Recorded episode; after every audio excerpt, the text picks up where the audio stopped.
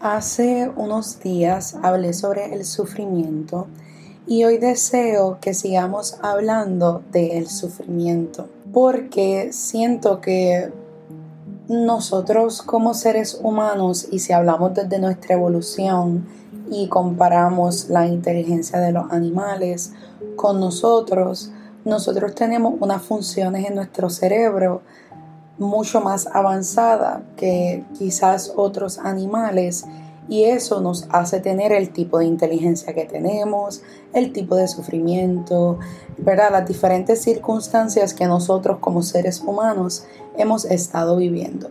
Somos de, de estas pocas especies que podemos hacer guerras, de matar a las mismas personas de nuestra propia especie, aunque hay otros animales, ¿verdad? En el mundo, en el reino animal, si, buscamos la, la, información, que inclusive se matan los unos a los otros, son muy pocas las especies. Y mientras iba reflexionando y leyendo, pude encontrar una frase que se quedó conmigo que deseo compartirte. Y es la siguiente. Sufres tu propia inteligencia y la voy a volver a repetir. Sufres tu propia inteligencia. Y cuando yo leí esta frase y la escuché, yo decía, espérate, ¿cuánta razón hay en esta frase?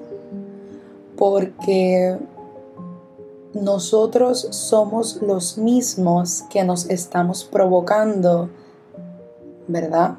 A base de nuestras propias preocupaciones, nuestros estilos de vida, la forma en cómo es nuestro cerebro, nosotros mismos provocamos la rumiación en los pensamientos, provocamos las sensaciones que estamos sintiendo, estamos provocando las percepciones de las cosas que nos dicen o lo que vemos en las noticias o lo que vemos en las redes sociales nosotros hasta creamos nuestras mismas expectativas de ciertas situaciones.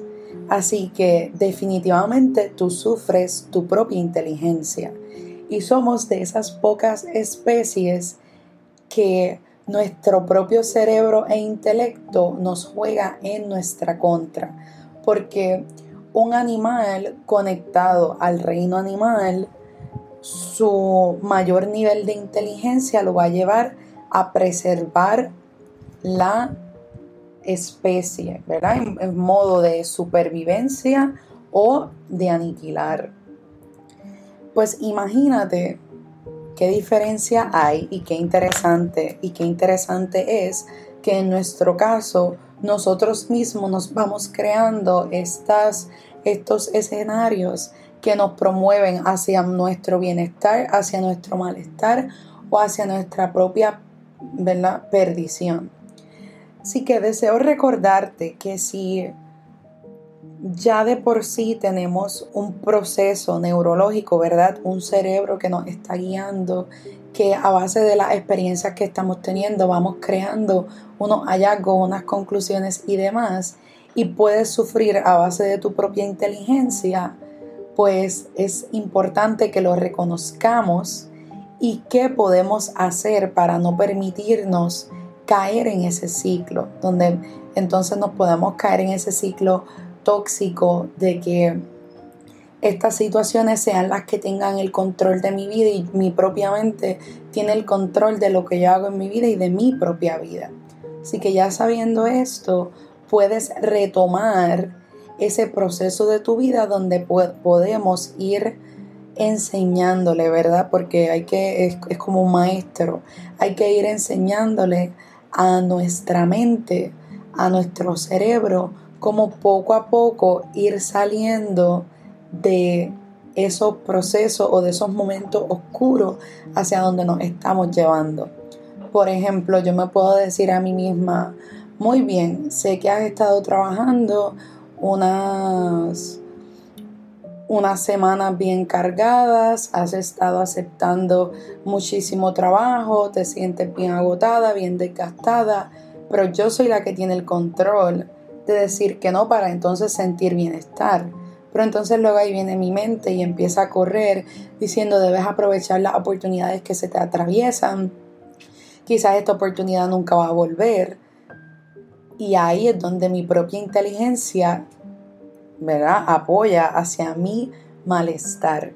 Y yo ahí entonces debo regresar y decirme a mí mismo, ok, esta oportunidad es bien interesante, es única, pero realísticamente yo la voy a estar haciendo porque me siento en la obligación de hacerlo, porque quizás es la única experiencia que voy a tener de esto, o lo estoy haciendo porque cuento con el tiempo, el espacio y lo voy a poder disfrutar más. Así que ven ese ejemplo que nos lleva a que analicemos y cómo sobrellevar esa plática interna que podemos tener. Así que deseo recordarte esta información, deseo invitarte a que lo hagamos juntos, a que salgamos de nuestra zona de comodidad y podamos retomar ciertos controles, ciertos, mejores formas de nosotros poder manejar esa información que llega a nuestra mente y podernos autorregular mucho mejor. Deseo agradecerte por escucharme, deseo que estés bien y que así sea.